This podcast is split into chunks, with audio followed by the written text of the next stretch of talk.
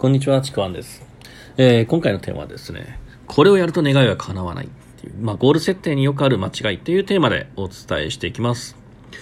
えーゴール設定についてのお話なんですけども、まあ、コーチングではおなじみだと思うんですけども、まあ、ゴールという言葉ですね。まあ、これ、まあ、最近は一般化してきたと思います。まあその人のね、叶えたいこととか、こうなりたいという姿とか、まあ人生において、まあ、人生のあるポイントにおいて実現させたいこと、目指すべきところ、まあ、そんなイメージがゴールですね。で、このゴールを決めることで、まあ、そこに意識を向けて、そして、まあ、そこに行動のエネルギーが生まれて、そこから現実化が始まる。まあ、そういうものです。ただですね、このゴール設定、結構間違えちゃう人は多いです。その、まあ、間違いをしちゃうと、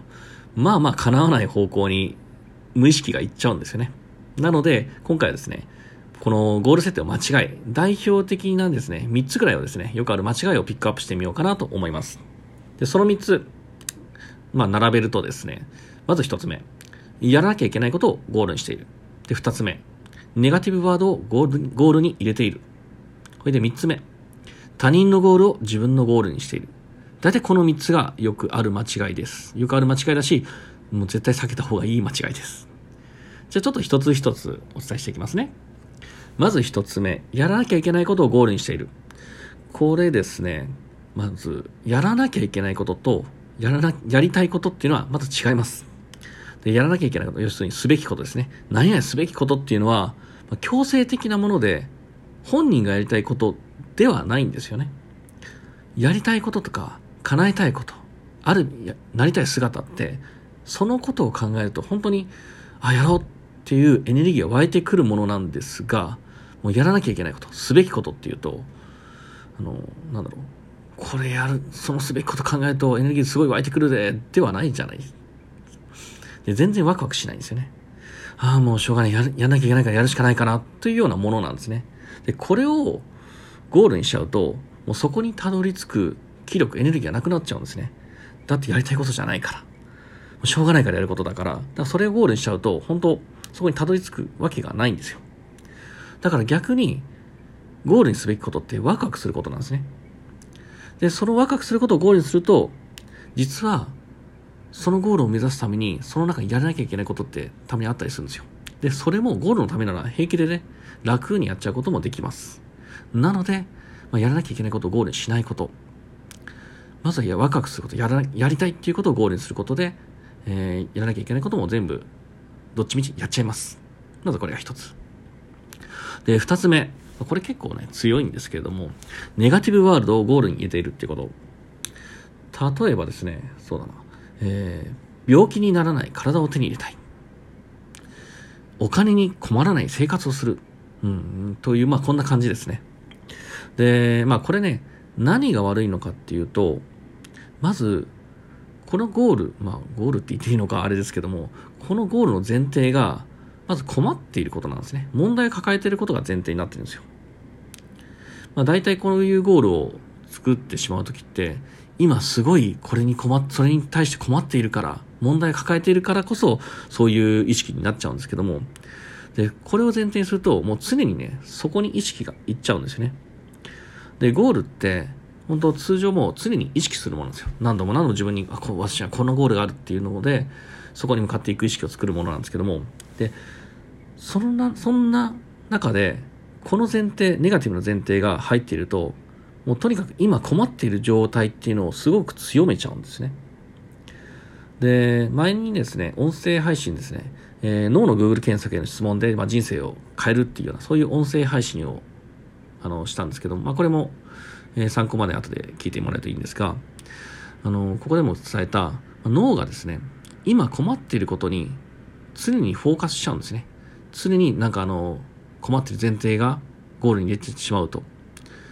自分のゴールを思い浮かべたときに、お金に困らない、病気にならない。もうこれね、脳では病気になっている状態、お金に困っている状態っていうのをすごくフォーカスしちゃうんですね。で、それにフォーカスすると何するかっていうと、その状態を維持しようとするんですよ。脳が、無意識に。で、そのための選択行動をしちゃうので、だからね、ネガティブワードをこういうふうに入れちゃうと、あの、それを抜けるどころか、そっちに向かって進んじゃいます。だから叶わないです。で、このネガティブワードゴールに入れるの、まあ、結構伝えててもね、結構やっちゃうんですよね。やっちゃう人多いんですよね。あの、特に今現在困って、そのことに困ってる人っていうのは。だから本当これ、あの、絶対にやらない方がいいものが、ネガティブワードをゴールに入れているっていうことです。で、最後の3つ目ですけども、これもね、まあ、多いんですが、他人のゴールを自分のゴールにしているっていうこと。多いパターンがですね、母親が子供に対して、まあ、これ結構やりがちなんですよ。例えば、まあ、子供の何々を実現させる。まあ、例えば、えー、受験に合格するとか、子供が受験に合格するとか、子供がいいところに就職するとか、子供が幸せになるとか、まあ、そういう子供のゴールですね。これね、自分のゴールじゃないんですよ。あのー、どういう言い方をしたいのか。まあ、子供のゴールって子供が自分で決めるものなんですよ。まあ、自分のゴールって自分が決めるものなんで、で、たまにですね、これ全員ではないんですけども、あの、自分の望みを子供に押し付けてる場合もあって、もう本当子供にとってはいい迷惑でしかない。まあ僕もなんか、子供だったとしたら、もう本当いい迷惑です。で、あの、このゴールって、あくまで自分のなりたい姿、叶えたい姿であって、他人のことではないんですよ。まあ、子供であっても自分以外他人というイメージですね。他人のことではないんですよね。だから例えば、もしね、今さっきの子供の何々を実現させるっていうのを置き換えるんであれば、まあすごくざっくりした言い方ですけどね、子供の幸せを実現させるもうスーパーカチャーになる。この方がいいんですね。だってそれは、なりたい自分の姿っていうのはスーパーカチャーなんで。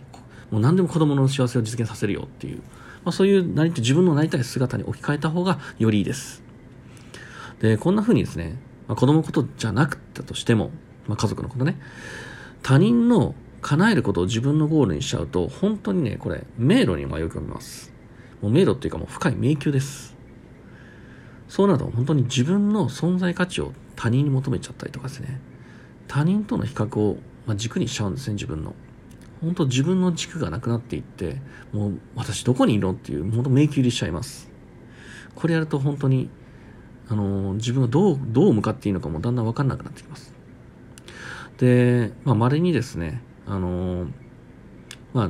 ね、2番目で言ったネガティブワードに通じるものもあって、まあ、自分のコンプレックスがベースになっていて、だから子供には例えばそれをさしたくないから、